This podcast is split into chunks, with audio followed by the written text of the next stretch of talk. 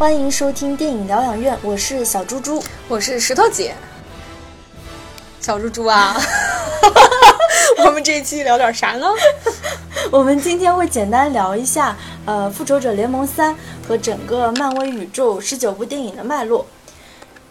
那在聊整个的这个我们今天的脉络之前，我们先简单梳理一下，就是漫威宇宙的电影和里面涉及到的超级英雄吧。其实截止到复呃《复仇者联盟三》，然后一共是有十九部的漫威宇宙的电影，从零八年的第一部钢铁侠算起，到现在的二零一八年《复仇者联盟》一共十九部。其中涉及到的电影主要有复仇者，呃，复仇者联盟一二三，然后钢铁侠一二三，美队一二三，雷神一二三，银河护卫队一二，奇异博士，蚁人，呃，无敌浩克，蜘蛛侠和黑豹。那除了上述说到的这些电影呢，还有一些其他的超级英雄，包括幻视、黑寡妇、鹰眼、猩红女巫，呃，还有卡魔拉，呃，罗尼，就是那个黑人钢铁侠，还有洛基、冬兵，然后猎鹰，然后还有星爵、毁灭者。呃，火箭，呃，格鲁特、螳螂女，还有后续将要出现的黄蜂女和惊奇队长。嗯，那石头姐，如果你要给那个复联三打个分，你差不多能打几分？我我会打六分吧，我觉得这个电影整体来说还挺及格的。你呢？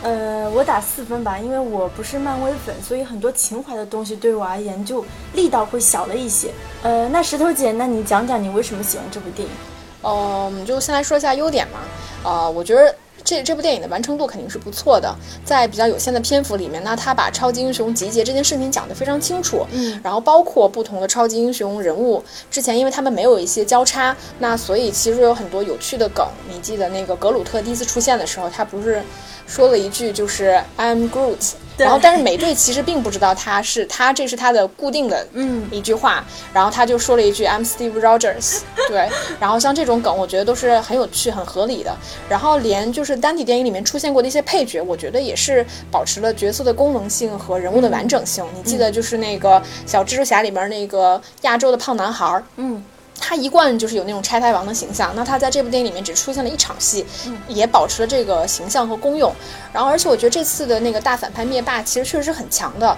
我觉得，而且这次的反派又有很清晰的、很清晰的一个行为动机，然后他也是有情感的，甚至是有性格的。我们觉得他是有一点敏感和犀利，以及悲天悯人的。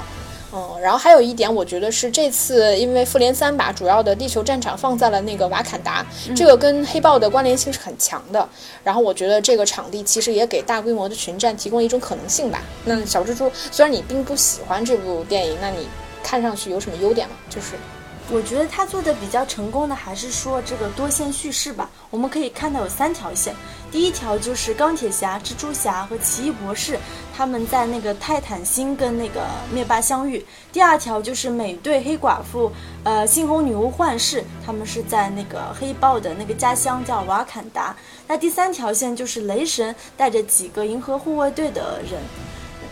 其实就像你刚刚说的，因为他在有限的时间里，他将这么多超级英雄跟一些配角都排上了戏，且保持了每个人的人物风格，说明他剧本啊，包括各方面的调度能力还是很强的。在每一条线里面，我们都可以看到有新老超级英雄的火花。比如说，呃，钢铁侠和蜘蛛侠在几部电影当中慢慢形成了一种就是义父义子的这个路线，对吧？啊，在有一场戏当中，就是蜘蛛侠跟那个奇异博士相遇嘛，蜘蛛侠就打招呼说，他说 Hello, I am Peter Parker，然后奇异博士就说 I am Doctor Strange，然后蜘蛛侠就说哦，原来你还有艺名呢，Spiderman，I am Spiderman，所以这些地方我都是会觉得比较有意思，就是你同同样能够 get 到他的这个笑料吧和笑点所在，嗯，那就是比较。呃，比较短暂的优点之后呢，我们还是来疯狂吐槽一下这部电影的缺点。嗯，那我我就先开始。嗯，我觉得一个就是这部作品。呃，把主线定为了灭霸这个反派获取六颗宝石的过程，然后，但是但是超级英雄反而是比较分散的，我觉得这种操作实在是太骚气了。而且在我看来，它是有强行拉长整个复联系列的嫌疑，导致其实复联三的结尾并不是一个真正的结尾，它也没有讲一个完整的故事。嗯，我觉得这部作品也是也是一个。不能说是一部完整的电影吧，啊，还有一个比较比较偷懒的部分，你可以很清晰的看到这部电影其实留给了你很多，你一眼就可以看得到接下来会发发生的一些故事线，比如奇异博士交出那颗宝石的时候那种表现，以及他后来死之前跟钢铁侠说的那个话，就是说我们别无选择。然后这部电影里面明明就是呃蚁人在美队三的时候他已经加入了复联，但是这一部里面却没有出现，这个就是为了复联三之后的蚁人二做一个铺垫。还有这一部片里面浩克一直没有变身，这个都是为下一部片在做一个一个压抑性的处理吧。嗯。那其实就像你讲到的，我觉得灭霸在这部电影中可以说是抢尽了风头嘛，都应该把复联三的名字改成灭霸一。所有就是灭遇到灭霸的那个超级英雄，在这部电影当中都变得弱鸡了很多。通常你知道，我们看这类爆米花的电影，都是寻求这种打斗中的那种感官刺激，应该是你来我往，很势均力敌。但这部电影就是由于双方实力的不均等。所以总感觉那个拳打在棉花上，我自己看着是挺不过瘾的。不管怎么样，其实灭霸还是一个塑造的比较完整的角色，因为他不是通常的反派，他有一套自圆其说的逻辑。因为他声称他不是为了自己的欲望，而是为了什么宇宙的可持续发展，所以他要消灭掉宇宙一半的生命，说明他这个目的性很强。嗯，这部电影可以改名《灭霸：冒号》。我的二分之一宇宙，对，还有吐槽的一个点就是，他结尾打那个响指，你会觉得很仓促吗？对，那场戏其实处理的非常之潦草，他前面铺垫了很多，就是灭霸说我我打一个响指，呃，宇宙二分之一的人都会消失，嗯，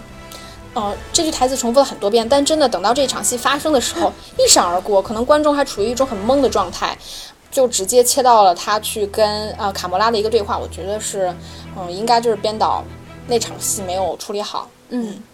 那我这边还有一些其他的缺点。我觉得一个就是地球跟宇宙的戏份其实是有点失衡的，我不知道你有没有这种感觉啊？因为复联里面其实讲到多元宇宙的电影是比较少的，嗯，比如说银河护卫队是的，然后雷神一样啊，雷神雷神是的，但是雷神其实是有很多地球戏份的，然后奇异博士呢也有涉及一点宇宙的部分，但其实重头的电影，比如说钢铁侠、美队啊、蚁人、黑豹。包括浩克这些，它其实都是一个地球守卫系列，也就是说，我们在前面看到的电影，大多数它的主要战场都发生在地球，而讲宇宙，呃，而讲星际旅行的电影跟讲地球守卫的电影差别是很大的。那这一部《复联三》号称是十年磨一剑的作品，那它突然把作把这个戏份挪到了宇宙，嗯，当然这个跟灭霸作为主线也是有很大关系的，我觉得它是比较比较突兀的。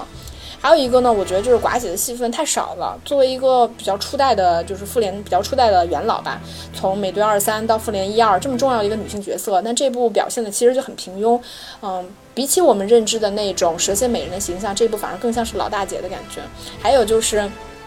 像幻灭、猩红女巫这种。呃，大 boss 级技能非常强的这个超级英雄人物，在这里面表现都太太太垃圾了。像在复联二里面，幻视被吹得那么玄乎，但这部里面基本上没有什么可施展的空间，然后也没有什么大招可放。那我们现在就只能坐等，说四呃复联四是不是会打我们脸，看他真的是很厉害，这些角色有一个反转吧。嗯嗯。说到这个偷懒，我其实还想到有一场戏，就是关于星爵。你记得当时，呃，奇异博士、钢铁侠他们，还有那个蜘蛛侠、毁灭者和螳螂女在泰坦星上遇到灭霸，他们好不容易将其制服，然后所有人正在给他脱手套，拖着拖着，星爵突然忍不了，他的女人卡魔拉被灭霸杀了，就导致前功尽弃。其实这明明是一个整个战局扭转的点，但是就因为这个失误，会觉得有点可惜。尤其是螳螂女，她的台词是我感受到的是悲痛，其实有点故意煽动星爵。你不觉得导演和编剧都有点强行的让星爵去去当这个叫什么背锅侠吗？对，我觉得这个一定是编导故意去处理，让星爵去背这个锅，因为你电影正常一定是要有离胜利。呃，近在咫尺的那种感觉，你才会有刺激感。那到了那个当下，你又不可能真的去赢，那。我觉得编编导就是采取了一个非常偷懒的方法，就是让星爵强行背这个锅，然后成为了一个很二百五的角色，然后导致就是整个战局又恢复到了一个正常的逻辑上。那其实你像你前面提到螳螂女也是一样的，星爵也一直在背后煽动星爵，就说啊，他那个呃灭霸和卡魔拉一起去拿宝石，然后回来的时候卡魔拉就没回来了。其实这都是在煽煽动星爵，嗯。好，聊了这么多复联三，我们其实可以梳理一下这些超级英雄。你看啊，比如说像雷神啊、洛基，他们是神，对吧？呃，幻视啊、猩红女巫都有超级强的那种超能力。美队我们又知道是很典型的那种老式、有点过时的英雄主义。那黑寡妇也是一个战绩赫赫、背景复杂的俄罗斯特工。那说到钢铁侠，他就是那种亿万富翁，又有钱又聪明的。那所有这些英雄当中，石头姐，你有最喜欢的吗？我最喜欢这啊，我最喜欢奇异博士。其实洛基和小蜘蛛侠我也挺喜欢的。后来发现，其实他们全都是英国演员。然后我觉得英国演员的表演确实是好，呃，从表演啊、形体、台词，我觉得都特别出戏。尤其是跟美国演员比较日常化的那种表演相比较，他们更有舞台感跟那种张力。呃，比较明显的就是在奇异博士里面，卷福的那个气场、台词真的太棒了。你记得他？有一场知道自己手医治不好了，然后很绝望、很消极的时候，他就跟他那个呃有达以上恋人未满的同事 Christian 两个人来来了一段对话。当时就是你通过那一段那一段表演就看得出来，卷福他的那个表演是很有层次的、很饱满，而且是很有角色感的。我觉得他这种表演一看就不是来自美国电影的东西。同时从角色来说，我自己也比较喜欢那种就是没那么正经的角色，然后比较，但同时又比较聪明，然后又不会过度风流不羁，嗯。加上我自己确实很喜欢卷福，所以就是爱屋及乌吧。小猪猪你呢？你虽然并不喜欢复联这个系列，但是有没有比较喜欢的超级英雄？我自己在这么多英雄当中，我最喜欢是蜘蛛侠，因为我觉得他是最接地气也最平民化的一个超级英雄。尤其是荷兰弟饰演的这个蜘蛛侠，走的是那个小奶狗的路线，完全符合我的审美。我们知道，就是蜘蛛侠第一次出现是在美队三里面。当那个钢铁侠跟美队要大战之前呢，钢铁侠就将那个蜘蛛侠招募过来。其实荷兰弟的形象就很讨好，你看他有一些稚嫩啊、青涩，又把就是演出了那种邻家男孩忽然进入各种高大上的超级英雄的世界里那种兴奋和好奇，所以又显得有点话痨，在一众英雄之间显得特别清新。你刚刚不是有提到你特别喜欢那个英国演员吗？那其实荷兰弟他其实没有英国演员那种舞台腔，他的表演方式还是比较自然的，也比较偏向美国派。但是相比于美国演员，他的表演层次还是很强的。那我们比较一下三版蜘蛛侠前面的那个山姆雷米啊，安德鲁加菲尔德，荷兰弟的演技是最好的。对，没错，我认同。同时，我我我我还要补充一点，我觉得就是这一版蜘蛛侠比较好的是，他并没有那么的苦大仇深，也没有什么过多的交代父母双亡啊，什么姑父是因他而死啊这种呃东西。那他就是一个比较普通的高智商的一个这样的学生，我觉得这是很讨喜的。像你说的，在一众超级英雄里面，他确实是很清新的。我觉得也比较符合就是女性观众的审美吧，因为现在就是流行他这样的小奶狗。没有女性观众喜欢奇异博士，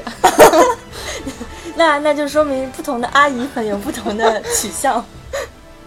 那石头姐在整个漫威系列当中，你有没有最喜欢的电影？你猜？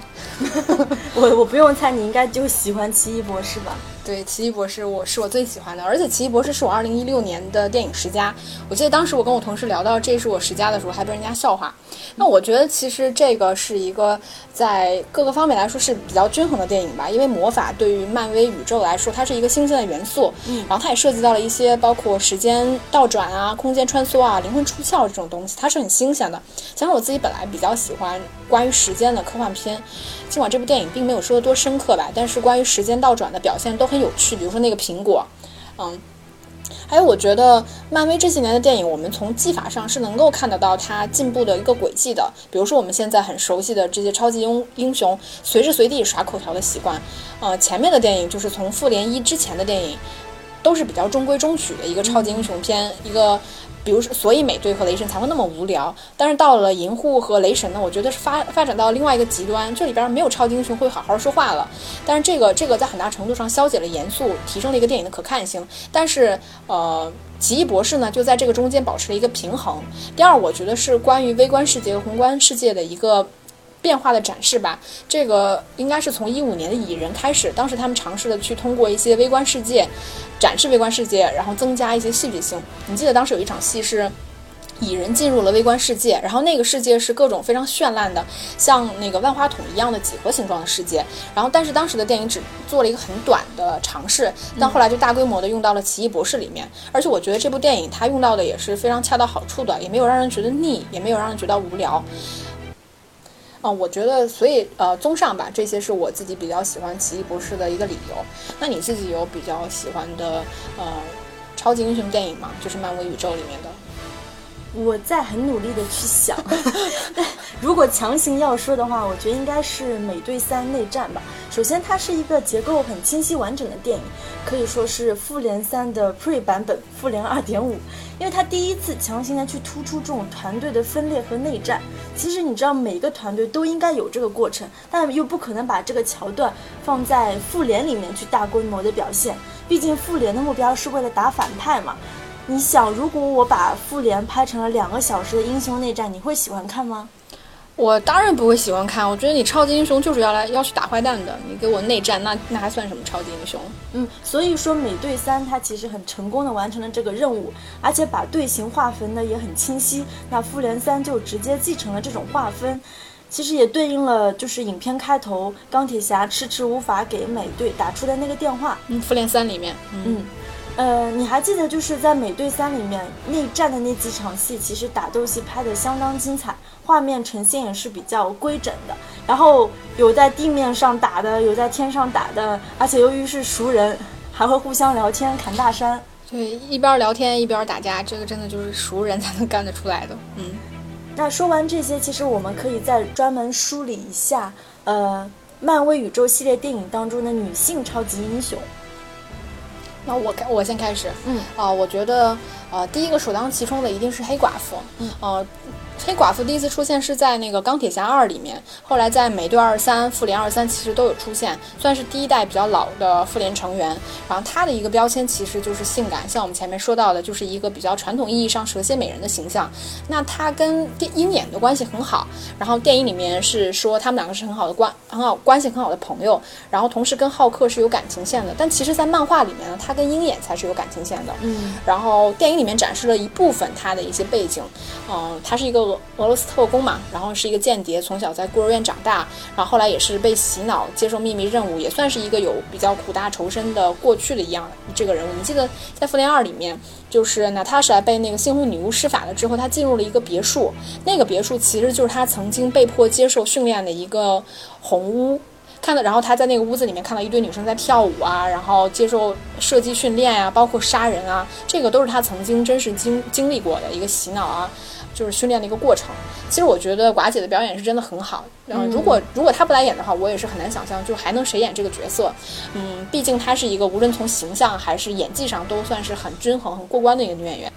另外一个女性超级英雄是螳螂女，这个是在《银河护卫队二》中出现的。尽管其实她在《银护二》和《复联三》里面的戏份都不是很多，但是她那个能够通过触摸感知人类情绪和想法，能够安抚神经的功能，确实是起到了很大的作很大的作用。然后在电影里面呢，对她的交交代并不是很多，我们只知道她是被星爵的那个父亲 Ego 抚养长大的，然后和那个毁灭者是有感情线的。但是在在漫画里面，她其实是和鹰眼的师傅剑客有过一段情，后来也暗恋过。幻视，然后在电影里面我们看得出来，这个就是一个很单纯可爱、比较脆弱的小姑娘。然后在也是在复联呃超级英雄里面唯一的一个亚裔面孔。除了你刚刚说到两个女性角色，其实还有两个女性角色比较重要。那一个就是猩红女巫。猩红女巫第一次出现是在复联二，我们知道她的超能力是用意念去控制人的思想和移动物体。其实他的技能在整个漫威宇宙系列当中算是很厉害的那个梯队了。然后他的感情线就是从漫画和电影中，他都是跟幻视是一对。嗯嗯，你记得在复联三的结尾，就是当他不得已要杀死幻视，然后拿走他头顶上那个宝石的时候，他眼神中夹杂着那种对幻视的那种爱意，他有很纠结又很哭哭啼啼的样子。你很喜欢啊？我其实不那么喜欢。因为其实她整个性格特征还是比较模糊的，对对对吧？嗯。然后还有一个女性角色就是卡魔拉，我们知道她是灭霸的养女，那她的出现是从银河护卫队一，然后到银护二，然后再到复联三，她跟星云从小都是被那个灭霸养大的。但是灭霸呢，教导了他们自相残杀，输的那一个就要把身体的一部分改造成机器。其实我们从那个星云跟那个卡魔拉的这对姐妹情当中，也可以对照到雷神跟那个洛基，洛基对美队跟冬兵对。可以看到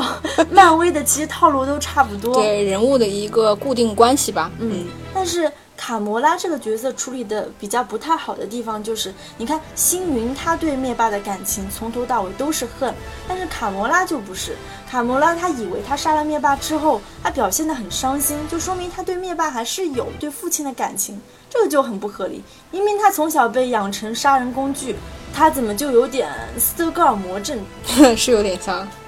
除了前面我们已经提到的这四个在这个漫威宇宙里面出现的女性超级英雄之外，还有两个接下来会加入漫威宇宙。一个就是在复联三结尾预告过的惊奇队长，然后这个是由和抖森一起出演过《金刚骷髅岛》，然后而且凭借就是房间拿到第八十八届奥斯卡最佳女演女女主角的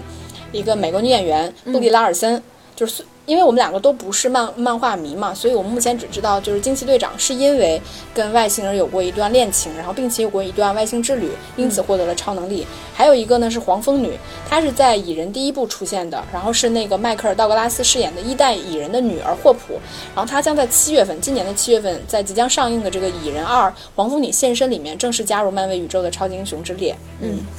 那石头姐，你觉得这些女性超级英雄是不是都存在某一些共性呢？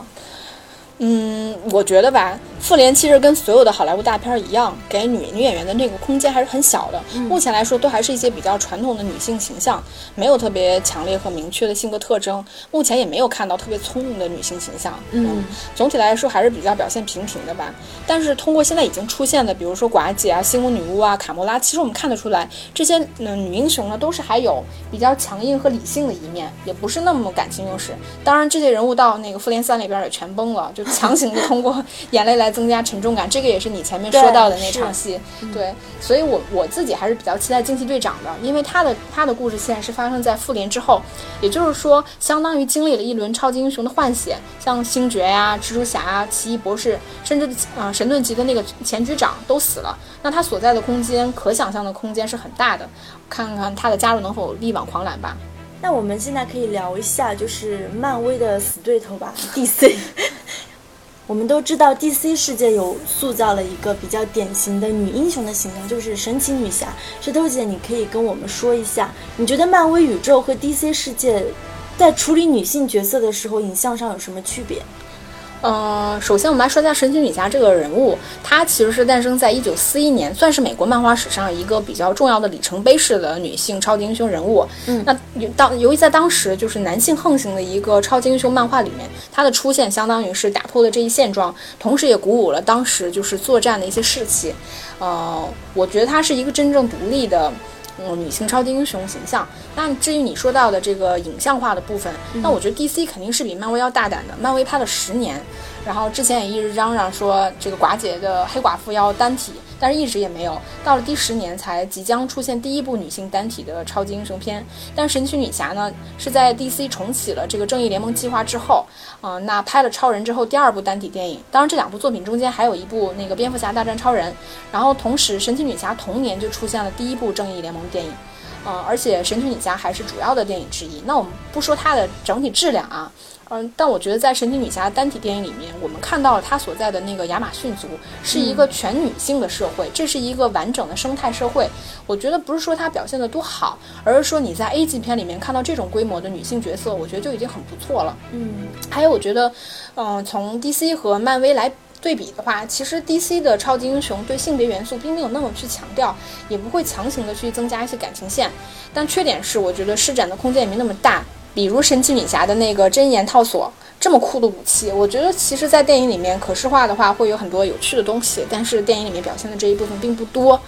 嗯，同时盖尔加朵饰演的神奇女侠，我觉得她是那种有点愣头青、有点傻乎乎，而且还是美而不自知的那种角色，还是挺讨喜的。嗯，这让我想到了马斯顿教授和神奇女侠那个电影，他大概交代了就是神奇女侠诞生的创作背景，尤其是讲到了你刚刚说的那个真言锁套。呃，其实那部电影有讲到一些 S M 的部分，BDSM。你觉得你从你自己感觉，你觉得女英雄跟男英雄在这个荧幕上会有什么差别吗？呃，男性英雄我们都可以看到他是比较多元化的，嗯，但是女性呢就相对显得比较单一和中庸，她几乎没有领导者的角色，或者是很少。在反派上，我们也几乎没有发现女性反派，除了那个卡魔拉的妹妹星云。还有一个比较好笑的差别就是，我觉得拯救世界本来是男性的目标，就不是女性的，或者说女性她从来就没有赋予过拯救世界的责任。所以在这个故事框架下，女性本来就很难出彩。再加上好莱坞的电影当中，这种性别呀、人种本来就是比较敏感的因素，所以女性可施展的空间就会比较少。啊，当然啦，你你也可以发现，就是这几年我们会发现女性的超级英雄越来越多，超能力也越来越强。你像猩红女巫的那个技能就很厉害。嗯，OK，那我们现在就开始就是脱离超级英雄这个范畴吧。嗯，就我们聊聊整个嗯所有的电影。那石头姐，你有没有最喜欢的女性角色？说实话，其实挺真的挺难想的。我自己想了很多，就是完全靠女性去挑大梁的一些电影，比如说《末路狂花》啊，《斯隆女士》啊，她啊，《超体》，包括《女人四十》。然后想了一想，我觉得我自己最喜欢的应该是两千零五年版《傲慢与偏见》里面伊丽莎白那个形象，就是卡拉奈特勒演的那一版本，嗯，以及就是徐安华导演的《天使为日与月》里面鲍起静饰演的阿贵的那个形象。嗯，我觉得这个最大的原因可能在于价值观的一个认同吧。我自己是比较偏好这种独立人格、理性、勇敢。没有那么感情用事和感情情感泛滥的一些形象，然后同同时他们是比较坦率，能够接受现实，这个是我自己比较认同的一种价值观。这么看来，我觉得女性可能喜欢女性形象都有一些自我情感的投射。你自己有比较喜欢的一些女性形象吗？我喜欢的其实特别多，往往女性角色也是吸引我去看这部电影的主要原因，因为我或多或少都希望自己在这个角色身上找到一种映射。比如说，我们今天刚刚看的那个美国新锐导演电影展，里面放了两部片子，呃，理查德·林克莱特的《Before Sunrise》和《Before Sunset》，这里面的女主角 Celine 就是那个 Julie Dupla 演的那个角色，其实很有意思的表现出了一些法国女人的刻板印象啊，外国人对法国女演员的刻板印象。对，比如说它这里面有好几次提到了什么 French Beach、French Beauty，Beauty 其实就是。法语当中的 beach 的意思嘛，它也有不断的去调侃什么 slut horny 的部分，同时呢，它也突出了法国女人有点那种神经质，或者是特别强调自己在生活情感关系的自我感受。简单而言，就是说法国女人她的这种情感需求或者是情感认同度是更高的。这部电影我刷了至少有六遍，每一遍看我都很喜欢，因为你看，就是男女主角他在散步的过程中，他不同的场景当中。他每一次对话，其实情感关系都有一个进阶。比如说，他从刚开始的互相只是浅层次的聊工作呀、环境问题啊，到后面去聊一些就是 sex 的话题，再到后面去聊就是彼此的这种悔恨或者是情感关系当中的要求，最后又有一个升华。我觉得很多女性观众看到这个角色的时候，应该都能找到自己身上的映射的部分。其次就是我还比较喜欢一种人物形象，就是这个女性她是被赋予这种生命的沉重，她必须背负着这种沉重往前走。往往呢这种场景，而且还设定在日常生活当中，比如说像比利时导演达内兄弟的《两天一夜》，那里面那个女主角就是马里昂戈迪亚演的，一个饱受抑郁症摧残的一个女性角色，同时又是在职场和生活中的那种无力感。其实马里昂·戈迪亚的演技真的是好到炸裂吧！他演出了他不得不去面对这些生活中的负担和沉重。另外一类我比较喜欢的女性荧幕形象，应该就是少女形象。比如说我特别喜欢的英国导演安德里亚·阿诺德，他的两部电影《美国甜心》和《鱼缸》分别塑造了一个美国少女和英国少女的形象。就是用特别细微和细腻的那种情感表达，去探索少女在成长过程中遇到的一些烦恼或者是负担吧。比如说，一个少女对成年男性的这种情感探索，或者是自己在恋爱初长成时候的这种青涩呀、心动。那你前面提到这个被赋予生命沉重啊，什么背负着就是过往往前走的女性形象，是不是跟我提到就是《天水围日与月》里面阿贵的那个形象有点相似呢？对，是类似这样的女性形象。嗯，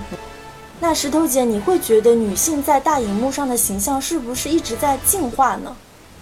嗯，我觉得还是依靠，还是要看剧本和角色吧。主流电影几乎是没有什么进步的，除非是那个角色本身是很有戏可讲的。比如说像三块广告牌和铁娘子那种。嗯，那你觉得在国产电影当中呢？你说国产电影这几年女性形象的一个变化，我觉得会有吧。哦，我觉得总体来说是比较多元化的。我们能够在近几年的国产呃电影里面看到，女性她其实是有了一种社会身份跟一种独立的社会关系，而不是说单纯是男性的一种附庸，或者是呃一切为男性为为目标的这样一个东西。嗯，我们聊了这么多女性角色，我觉得我们要不要再深入聊一聊，就是女性创作者、男性创作者这个话题呢？嗯，我想今天就算了吧。我们下一期其实会聊一个